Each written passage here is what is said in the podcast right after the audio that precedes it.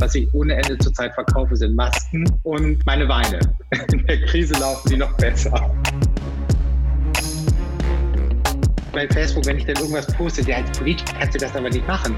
Dann denke ich mir, hä, ich mach mir doch trotzdem, ich will mich ja eben nicht verändern. Ich möchte ja der Mensch bleiben, der ich bin. Ich glaube, nur deswegen mache ich auch authentische und, und ich hoffe auch gute Politik.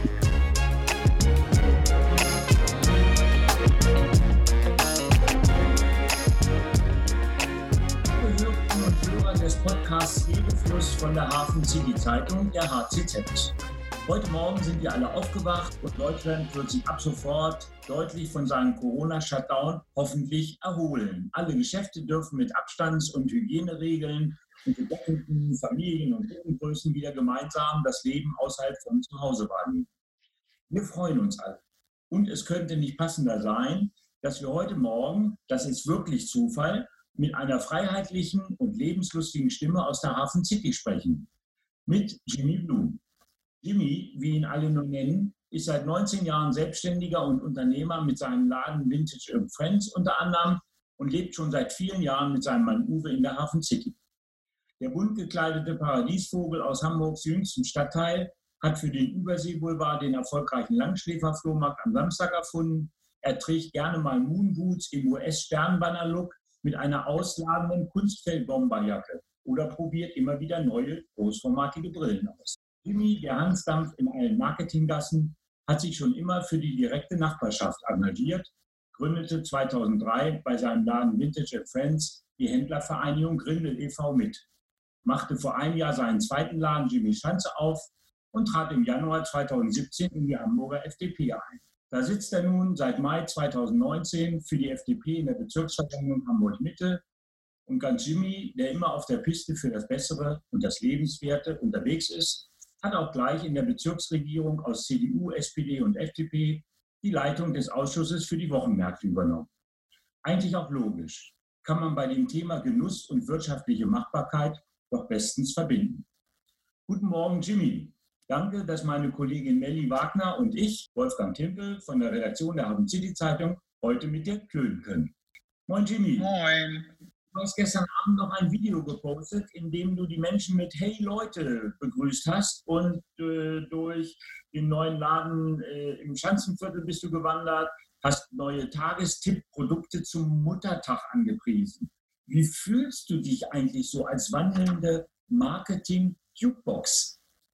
Ach, das, äh, das Gefühl als Marketing-Jukebox habe ich gar nicht, ehrlich gesagt, so, weil ich ähm, mit meinen Produkten, beziehungsweise alles, was ich mache, ob es nun ähm, die Politik ist, die ich ja ganz neu mache, oder bei mir im Laden äh, meine Produkte auswähle, fast alles produziere ich ja auch selber. Das sind alles nur Produkte und Sachen, die, von denen ich selber so begeistert bin und ähm, überzeugt bin, dass ich ähm, mich freue, wenn ich das unter den Menschen verteilen kann und wenn ähm, andere Leute genauso viel Spaß daran haben wie ich. Alles bei mir im Laden oder fast alles ähm, achte ich natürlich darauf, dass es nachhaltig ist, dass es ähm, ähm aus äh, fairen äh, Produktionen kommt und das ist für mich kein Aufwand. Es ist auch, ich sage mal, ich habe gar keinen Beruf, ich habe nur Profession.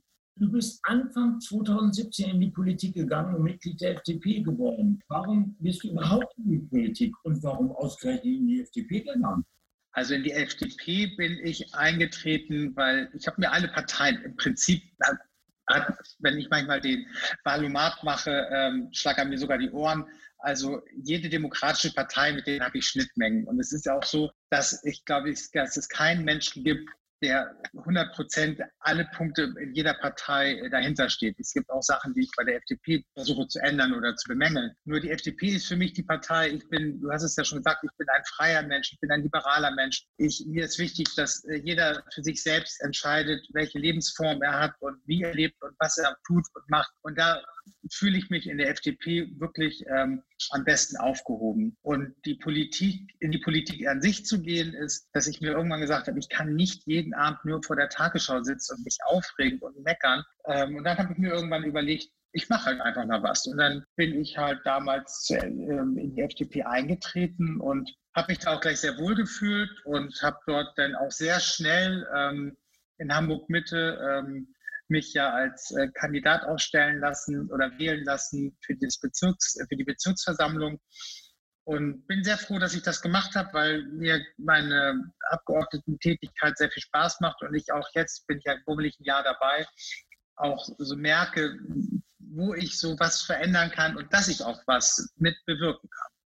Wo ich wirklich darüber nachgedacht habe, ähm, wo, was eigentlich abgeht, war, als ähm, nachdem dieses Drama in Thüringen gewesen ist und der ähm, FDP-Abgeordnete da äh, spontan gewählt wurde und diese Wahl nicht direkt ähm, ausgeschlagen hat und da eine Nacht drüber nachgedacht hat, das hat mich wirklich ähm, wahnsinnig mitgenommen und auch ähm, ja, nachdenklich gemacht, wie die Gesellschaft, mit welchem Hass, gerade auch auf Social Media und äh, gerade auch bei Facebook, äh, wie viel Hass da ähm, den ehrbaren FDP-Mitgliedern in ganz Deutschland, auch in Hamburg, entgegengebracht wurde. Und ich war nur froh, dass ich nicht selber auch für die Bürgerschaft kandidiert hatte, dass meine Plakate nicht draußen standen und nicht, ich auch so ähm, ähm, bemalt werden konnte oder meine Plakate.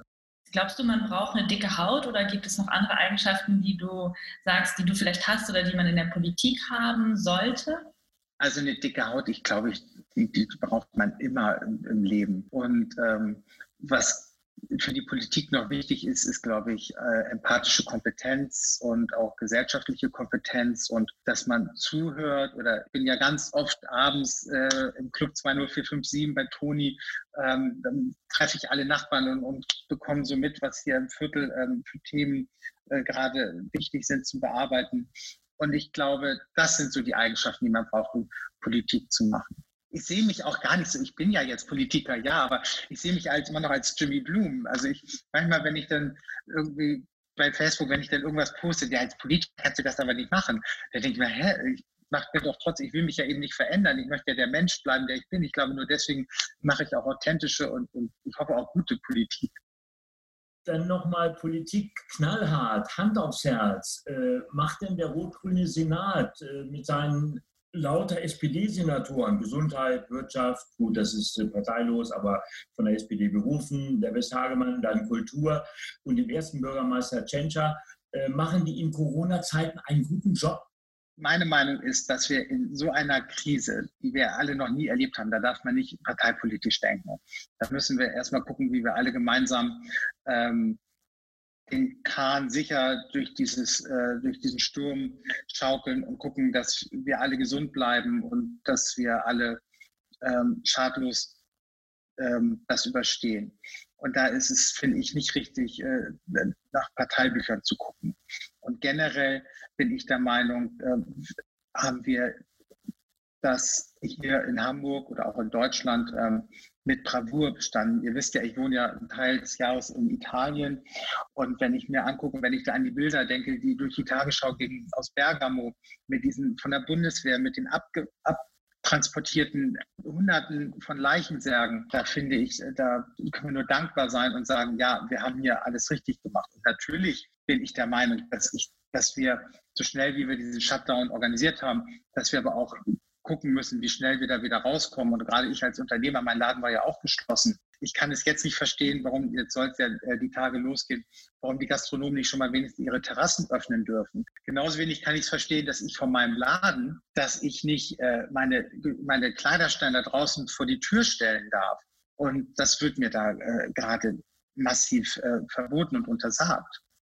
Ähm, mal weg von den schweren Pandemie-Themen hin hier in unseren Stadtteil. Du hast ja schon gesagt, du wohnst hier. Ähm, wie lange wohnst du inzwischen schon in der Hafen City? Das ist Wahnsinn. Ich bin 2010, das sind jetzt äh, zehn Jahre. Im Januar 2010 bin ich in die Hafen City eingezogen. Als wir hier eingezogen sind, äh, das Haus war eigentlich noch gar nicht richtig fertig. Wir waren irgendwie die erste Wohnung, die hier bezogen wurde. Wir hatten keine Straßen, keine Bürgersteige, es gab keine Supermärkte, es gab gar nichts. Es gab nur Schlamm vor der Tür und es war ein, ein, ein Erlebnis, ein Abenteuer war das.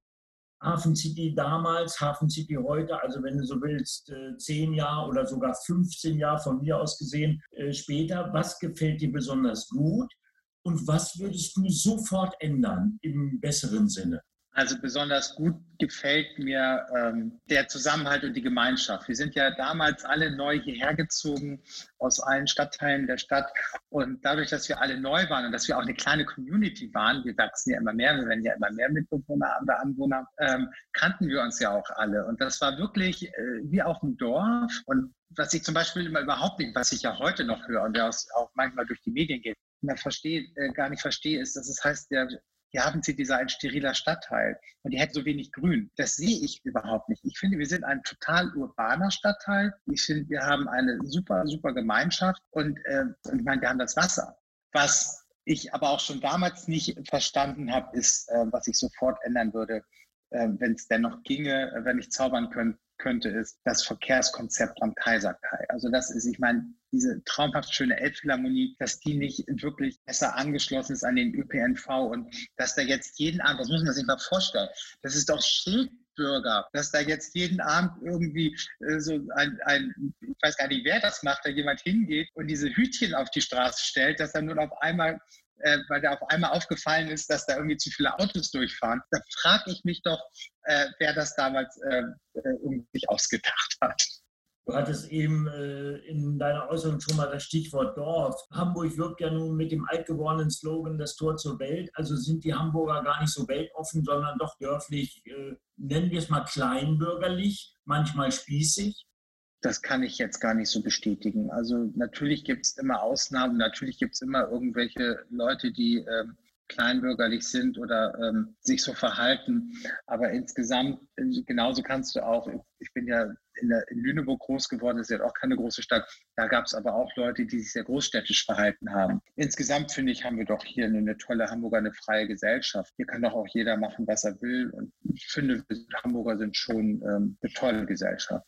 Du hast gesagt, ähm, du bist seit zehn Jahren genau hier im Stadtteil. Du bist ja noch länger da tatsächlich im Grindelviertel, äh, 19 Jahre, also fast zwei Jahrzehnte äh, hast du deinen Laden am Grindel. War das schon immer dein Traum? Also hast du gesagt, ich möchte einen Laden am Grindel? Also einmal ganz aktuell, das hat sich jetzt ganz, ganz kurzfristig ergeben, habe ich zum Ende März den Laden am Grindel verkauft. Bin jetzt nur noch in der Schanze und ich habe Textilbetriebswirtschaft studiert und habe während des am Ende des Studiums eine Bewerbung geschrieben für einen ganz tollen Job, der eigentlich genau für mich passte. Und die Firma hatte mich damals noch nicht mal eingeladen zum Vorstellungsgespräch. Und da habe ich dann gedacht, also das kann ja eigentlich nicht angehen. Und da habe ich gedacht, nee, also das mache ich nicht mit. Ich habe bin so toll und habe so äh, Ideen und habe mich dann dazu entschieden, mich selbstständig zu machen und habe dann meinen ersten Laden, ich hätte ja nach dem Studium, ich habe in der Nähe von Stuttgart in Nagold studiert, hätte ich ja auf der ganzen Welt arbeiten können und einen Laden öffnen können und habe mich dann aber entschieden, nach Hamburg zu gehen und habe meinen ersten Laden auf der langen Reihe damals eröffnet. Dann bin ich im Jahr 2000 in die Hartungstraße gezogen ähm, und habe dort damals den noch als rein Second-Hand-Laden. Jimmy Secondhand eröffnet. Irgendwann habe ich mich dann äh, verändert und habe dann ähm, Flächen untervermietet und habe mich dann auch äh, den Namen geändert in Jimmy Vintage and Friends. Und jetzt bin ich ja in der Schanze seit einem Jahr, genau seit 3. Mai 2019 und habe mein Konzept auch verändert. Ich äh, produziere ja Schuhe selber, Taschen selber, alles in Italien, habe eine eigene Strickkollektion und bin gerade dabei, meinen Namen zu ändern, entweder in Jimmy B oder Jimmy Blue.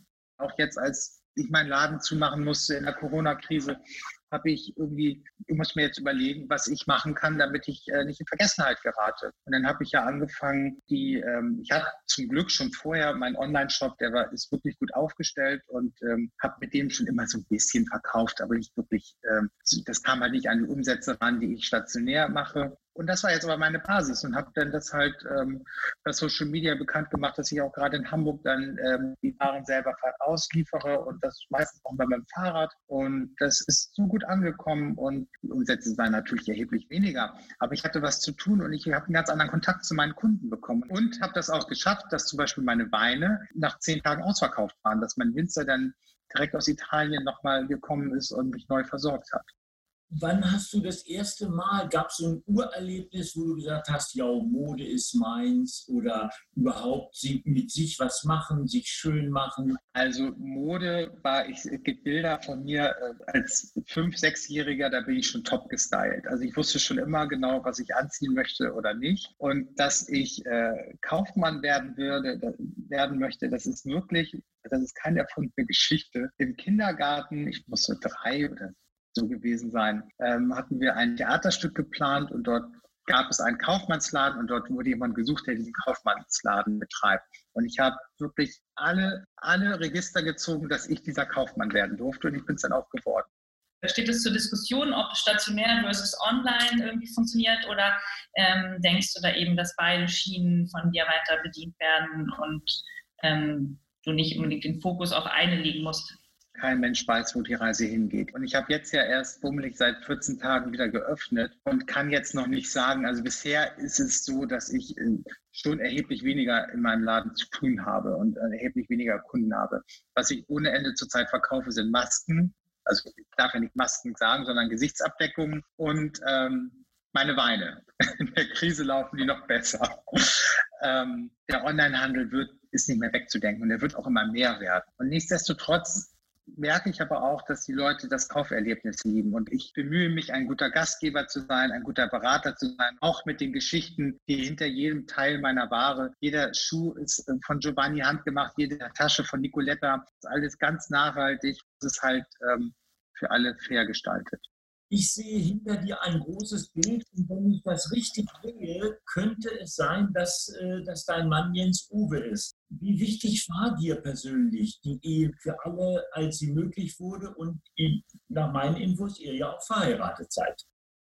Ja, also einmal ganz offiziell, wir sind wir nicht verheiratet, wir sind verpartnert. Wir haben uns am 9. September 2006, damals konnte man noch nicht heiraten, haben wir uns verpartnert und uns ist das, das steht auch noch an. Das, eigentlich ist es ja nur ein Verwaltungsakt, wir müssten eigentlich nur zum Standesamt gehen, dann müssten wir die Urkunde umtragen lassen und dann wären wir auch offiziell verheiratet. Da ich ja sehr gerne feier und gerne mit Freunden und Menschen zusammen bin, warte ich, bis das alles wieder möglich ist und dann muss es unbedingt auch wieder ein neues Hochzeitsfest geben. Das ist mir nicht nur ein Verwaltungsakt, das ist mir auch sehr wichtig. Mein Mann und ich sind jetzt seit 20 Jahren bummelig zusammen zusammen oder 21 Jahren und da kann man ja auch nochmal neu heiraten, finde ich. Und dass das möglich ist, äh, die Ehe für alle seit 2017 ist das, glaube ich. Da habe ich auch sehr lange mit, ich arbeite ja auch äh, für die schwulen Medien in Deutschland, haben wir äh, sehr lange darauf hingearbeitet und durch Zufall war es mein lieber Arbeitskollege und Freund Uli, damals noch Köppe, jetzt Frieda, der bei der Kanzlerin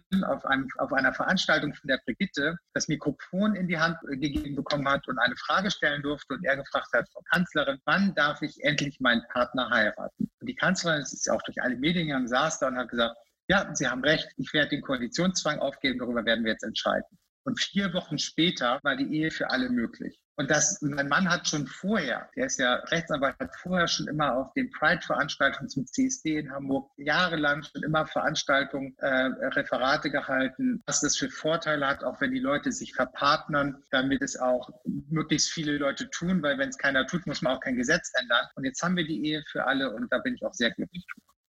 Ich habe ein Zitat von dir gefunden, in dem du sagst, ich lebe mein Leben frei und selbstbestimmt und das wünsche ich mir auch für jeden anderen Menschen. Ähm, konntest du selbst immer schon überall frei und selbstbestimmt leben oder musstest du dir das eben teilweise auch erkämpfen?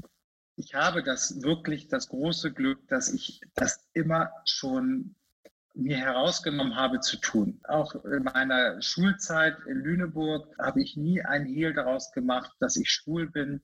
Das wurde auch immer so hingenommen. Das Einzige, wo ich ein bisschen, nicht gemobbt, kann man nicht sagen, aber äh, außen vor war, war beim Sport. Da war ich wohl nicht so geeignet. Ähm, aber ich habe sonst schon immer zu meiner Person und zu meinen Neigungen und zu mir gestanden. Und das ist ein großer Luxus. Und da bin ich auch sehr dankbar für, dass auch meine Familie mich da immer unterstützt hat und dass ich mich da nie äh, verstecken musste, dass mein gesamtes Umfeld äh, immer zu mir gestanden hat. Das Einzige, was ich jetzt merke, dass für mich als schwuler Mann, dass die Welt immer kleiner wird, dass es viele Orte, ich wollte eigentlich ähm, letztes Jahr den Kilimanjaro besteigen. Ich war schon kurz davor, meine Flüge zu buchen, bis ich nochmal Gay Rights Tansania eingegeben habe. Und dort wird Schwulsein wie Mord bestraft mit mindestens 25 Jahren Gefängnis. Also dass die Welt insgesamt auch was in Polen, hier in Europa oder in Ungarn oder auch in Russland und in den ganzen arabischen Ländern, was da noch äh, für Diskriminierung, auch lebensbedrohliche Diskriminierung stattfindet, das macht mir Angst, macht mich traurig und die Welt wird halt immer kleiner für uns. Du hast jetzt schon viel über das Reisen gesprochen, das gerade nicht möglich ist. Gibt es noch etwas oder ist es vielleicht, wohin geht die erste Reise? Ähm, oder was fehlt dir noch? Was ist das Erste, wo du dann so bist, hurra, Corona ist vorbei, ich bin jetzt sofort? Mein erster Weg geht natürlich nach Italien, nach Umbrien. Ich äh, wohne ja da auch zum Teil und äh, produziere ja meine gesamten Waren dort. Und ich habe das ja vorhin schon erwähnt, den Italienern ging das ja erheblich massiv viel, viel schlechter als uns in Deutschland. In Umbrien zum Glück äh, gab es kaum Corona-Fälle bei uns im Dorf in Nocera Umbra, äh, nicht einen einzigen. Und die Leute sind aber auch trotzdem, oder es war ja das Gesetz, dass die wirklich, die durften noch nicht mehr aus dem Haus gehen. Und die durften auch nicht arbeiten, nicht produzieren. Und ich brauche natürlich wieder Ware. Und ähm, ich denke, so Mitte Juni dass ich ähm, den ersten Anlauf nehme, äh, nach Italien zu fahren, um wieder Ware neu zu besorgen und ähm, Leder einzukaufen und neue Schuhe, neue Taschen zu produzieren. Und auch einfach mal wieder ganz normal italienisch essen zu gehen und das deutsche Vita zu genießen. Jimmy, ich habe dich heute Morgen schon auf Instagram getaggt. Ich habe mich sehr gefreut auf das Interview. Ähm, wir hatten uns noch nicht kennengelernt. Wolfgang kennt dich ja schon lange. Insofern, Wolfgang, du müsstest eigentlich sagen, haben wir alle Facetten von Jimmy ähm, dargestellt. Nein, nicht alle. Ich habe natürlich noch eine Frage an Jimmy, aber die muss ich Ihnen dann im hoffentlich wieder eröffneten Club 20457 stellen. So machen wir das. Also der Laden ist Schanzen, der Laden nochmal für alle, der Laden Jimmy Hamburg ist Schanzenstraße 5 auf jimmyhamburg.de in einem Wort ähm, kommt man direkt zu meinem Online-Shop und ich bin ähm, auf Facebook, ich bin auf Instagram, Jimmy Hamburg. Ich poste immer den Top-Tipp des Tages, wenn ich schöne ähm, Sachen habe. Jetzt zum Muttertag natürlich ähm, viele Kleinigkeiten. Man kann mich immer anschreiben, man kann mich auch immer erreichen. Wer jetzt einen besonderen Wunsch hat, meine Schuhe kann sich auch selbst zusammenstellen. Also sprecht mich an, meldet euch bei mir, kommt vorbei. Es gibt auch immer, kann man auch durch die Maske trinken, äh, mit Abstand, immer ein Gläschen Prosecco bei mir im Laden. Ich freue mich immer über Besuch. Ja, liebe Hörerinnen und Hörer des Podcasts Redefluss, heute mit Jimmy Blum. Und Sie konnten selbst sehen, der Mann ist einfach der beste Verkäufer seiner selbst. Ich darf mich äh, auch mit, mit zusammen, glaube ich, äh, für das tolle Gespräch bedanken und wir freuen uns auf ein baldes Wiedersehen im wahren Leben. Vielen Dank für die Einladung. Das war Redefluss, der Podcast aus der Hafen City, der die Stimmen aus dem Stadtteil zu Wort kommen lässt. Wir sprechen regelmäßig über die Themen, die die Bewohner der Hafen City bewegen. Wenn ihr selbst Gast in unserem Podcast sein möchtet oder einen Gast empfehlen wollt, dann schreibt uns einfach an redaktion.hafencityzeitung.com. Redefluss ist der Podcast der Hafen City Zeitung. Abonniert uns auf Spotify.